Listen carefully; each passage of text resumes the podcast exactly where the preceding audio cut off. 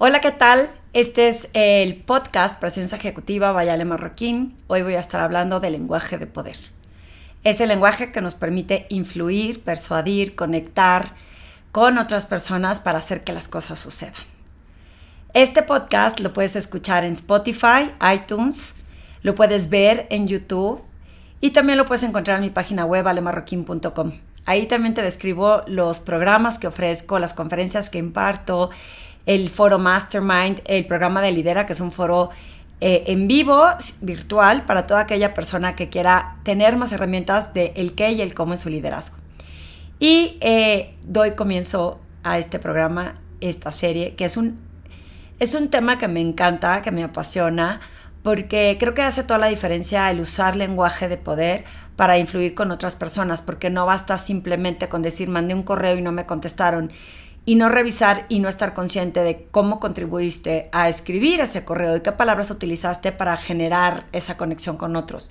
Y muy pocas veces tenemos este liderazgo consciente del que tanto hablo para entender cómo el lenguaje nos puede ayudar para conectar con las personas. Una simple palabra puede hacer un impacto completamente diferente en otros. Eh, en nuestra comunicación, a veces creemos que simplemente el hecho de decir algo ya la otra persona tiene que haberlo entendido. Y hay varios factores que eh, contribuyen a esta parte del lenguaje de poder en donde no estamos conscientes cómo lo estamos utilizando. El primer elemento y el primer factor que yo veo es que no somos asertivos. Cuando digo no somos asertivos, sobre todo eh, lo descubrí en algunas zonas, especialmente en la Ciudad de México, en donde queremos tener tanto cuidado de no mostrarnos demasiado directos o agresivos, confundimos la palabra ser directo con ser suave o con, eh, yo digo, en la conjugación del verbo del futuro, del podría, en el futuro de ser posible, y en el futuro de ser posible le damos permiso a la gente de que duda tomar acción. Por ejemplo, si escriben correos, muchas veces me topo con que ponen, ay, hola Ale Marroquín, eh, ¿cómo estás? Me gustaría ver la posibilidad de que quisieras, si estuvieras en disposición de, o sea, en el me gustaría, quisiera, pues quisieras cuándo. Y en el neurolingüística, pues ya me diste permiso de, pues luego lo veo. Luego me concentro en ver lo que me estás diciendo. Cuando hay una fuerza, cuando no hay eh, esta energía a la hora de comunicar, la gente lo siente y no se siente inclinada a actuar. En cambio, si dices, hola Ale Marroquín, ¿cómo estás? Te quiero ver la semana que viene para contarte de un tema que estoy ofreciendo. No solo estoy siendo concisa, estoy usando palabras asertivas. Lo que pasa es que muchas personas me dicen, Ale, pero no se va a sentir muy directo, no van a pensar que estoy siendo demasiado agresivo y ahí es cuando no estamos presentes, porque ¿por qué tendría que sonar agresivo? Algo que está provocando una acción, no le estás diciendo cosas feas. ¿Por qué crees que ser eh, en fuerte o ser directo y conciso está peleado o se confunde o tiene un conflicto con la asertividad y el provocar que la gente se sienta inclinada a contestar.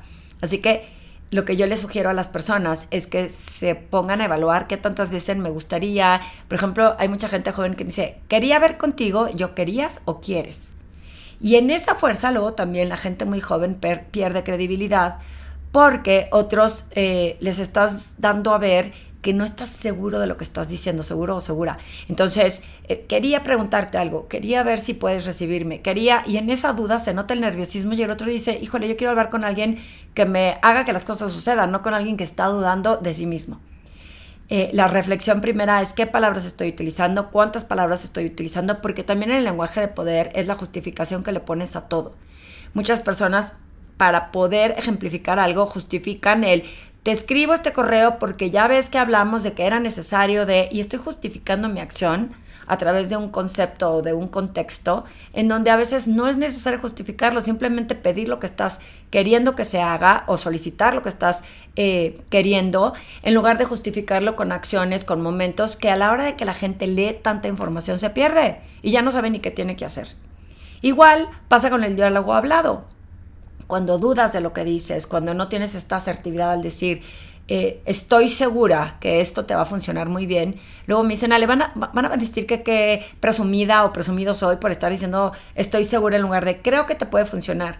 Si dices creo, es desde tu razón nada más y no invita a la otra persona a, a realmente también creérsela. Entonces dices, oye, estoy segura que esto es para ti. A ver, ¿por qué? ¿Por qué tendría que ser para mí? Y en ese diálogo también, entre más información digas en una frase, también se pierde y a veces justificamos nuestras acciones dando demasiado contexto o demasiadas explicaciones del porqué de una cosa para hacer que eh, la otra persona se convenza y es como si le estuviera tratando de vender. Y acuérdense que a la gente no nos gusta que nos vendan, pero nos encanta comprar. Y en esa compra es bien importante que nosotros pensemos cómo podemos... Eh, realmente hacer que la persona se sienta atraída por comprar mi, idea, mi proyecto, mi servicio, mi producto, lo que sea que estemos pidiendo. He revisado últimamente muchísima información de mis clientes en donde me doy cuenta que entre más rollo, entre más detalle, entre menos palabras fuertes, más se pierde la conversación. También algo que veo es que somos muy genéricos o ambiguos. Asumimos que el decir estuvo todo muy bien, el proyecto salió eh, bien, bien cómo, bien en dónde. ¿Por qué no podemos ser más claros cuando escribimos si el proyecto tuvo toda la información que ayuda a que se ahorre dinero? Porque bien, ¿qué es bien? ¿A qué te refieres que, es, que salió bien?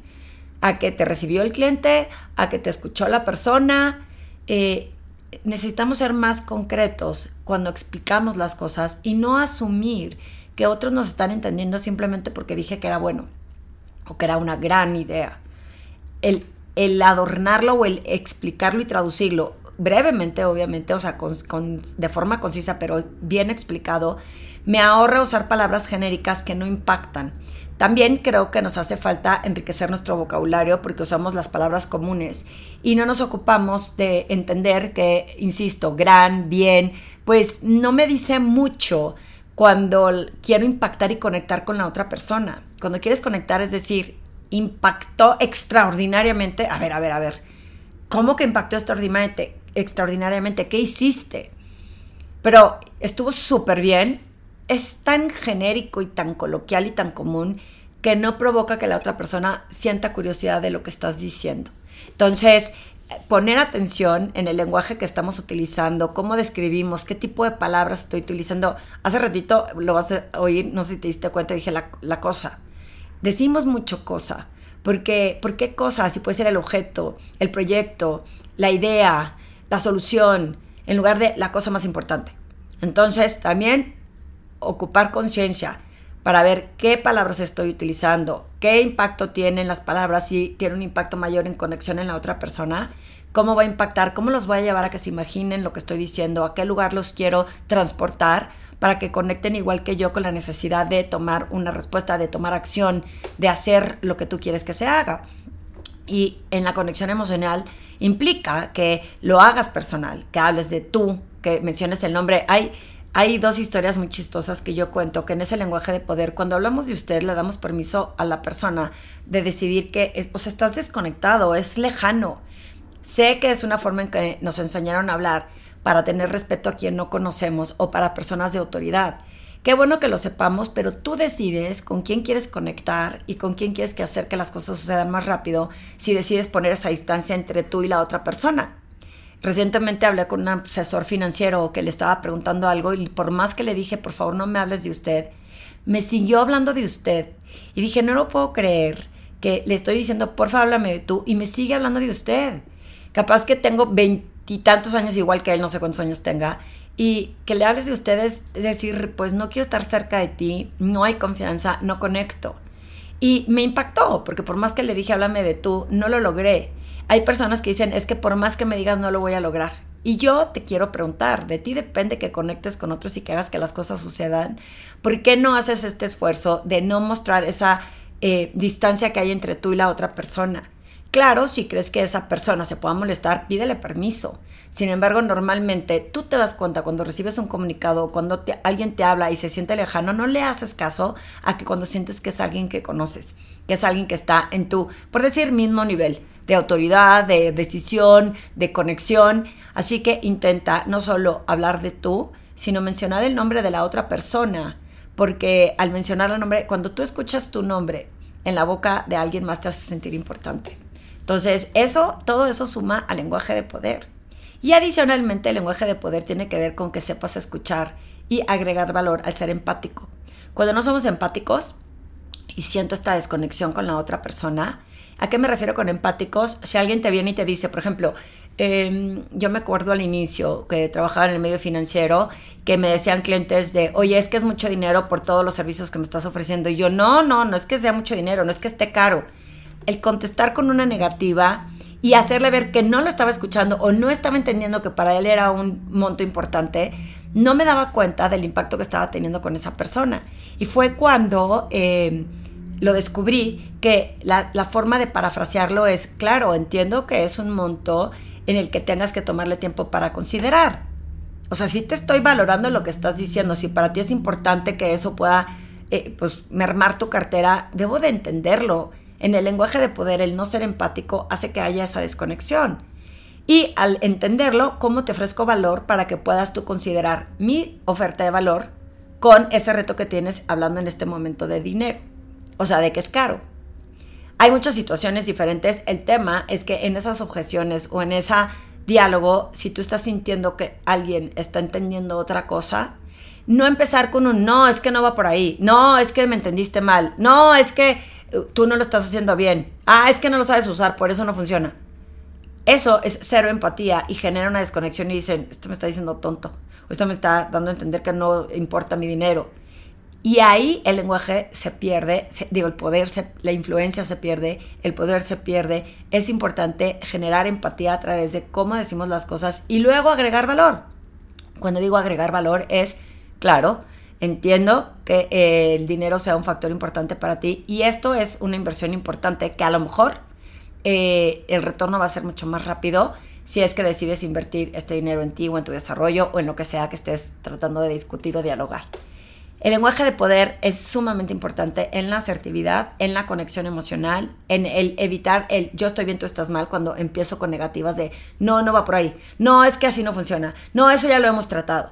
En las negativas también y también el lenguaje de poder eh, en, eh, cuando ofrecen números, cuando la gente va a reportar números, me dice es que pues si no generamos el resultado, pues no se generó, ¿qué quieres que diga? yo, hay formas de decirlo. Por ejemplo, si tu proyecto era generar un 6% de incremento de utilidades y llegaste al 4%, siempre que se comunica, la mayoría de la gente dice, no alcanzamos los resultados, no logramos el resultado que nos propusimos. Y aunque es cierto, la gente piensa, oye, ¿y ese 4% que sí hice, por qué no lo consideras? ¿O por qué no lo valoraste? Es como si no hubiera hecho nada bueno. Y ahí se desconecta eh, y dejas de influir en que las personas hagan lo mejor el año que viene o el mes que viene para alcanzar el resultado que quieres encontrar. ¿Qué pasa si le dices del 6% alcanzamos el 4%? Y para llegar al 6 es importante que propongamos qué vamos a hacer para que este año sí se cumpla. Claramente le estás diciendo no llegamos, pero no con la connotación negativa de no hiciste nada bien. La forma en cómo comunicas los números y les haces ver a las personas que aunque sea un número frío, cómo se los platiques puede hacer que se entienda dónde hace falta trabajar en lugar de decir en dónde no lo hiciste bien, porque a nadie nos gusta que nos digan que nos equivocamos. Ahí hay un factor importante para la retroalimentación y que funcione esta retroalimentación. Y si no cuidamos la forma como decimos las cosas, si etiquetamos a las personas en lugar de describimos comportamientos, también el lenguaje se puede mermar. Hay varios factores en el lenguaje de poder que suman y contribuyen a que se demuestre el conocimiento que tienes, la credibilidad que quieres demostrar, la rapidez con la que te contestan y el asegurarte que con conciencia observes cómo te estás sintiendo cuando estás escribiendo. Si estás presente o estás atrapado en la prisa, mecánicamente mandé un correo y ni vi que puse, luego van con 20.000 errores de ortografía y ni nos damos cuenta que pusimos en los celulares con los autocorrectores. Luego no nos damos cuenta que mandamos frases. Eh, hace poquito eh, felicité a una persona que quiero mucho y se le autocorrigió y decía, mm, Ale, em, me quería decir, Ale, mil gracias. Y me pone, Ale, lo haces, lo haces, eh, lo haces difícil. No, no, me acuerdo qué palabra usó. Y yo, por, si te estoy felicitando. Y resulta que lo que crea, el, lo hace será mil gracias, Ale, lo, este, y, y, se tradujo la información en otro mensaje completamente diferente.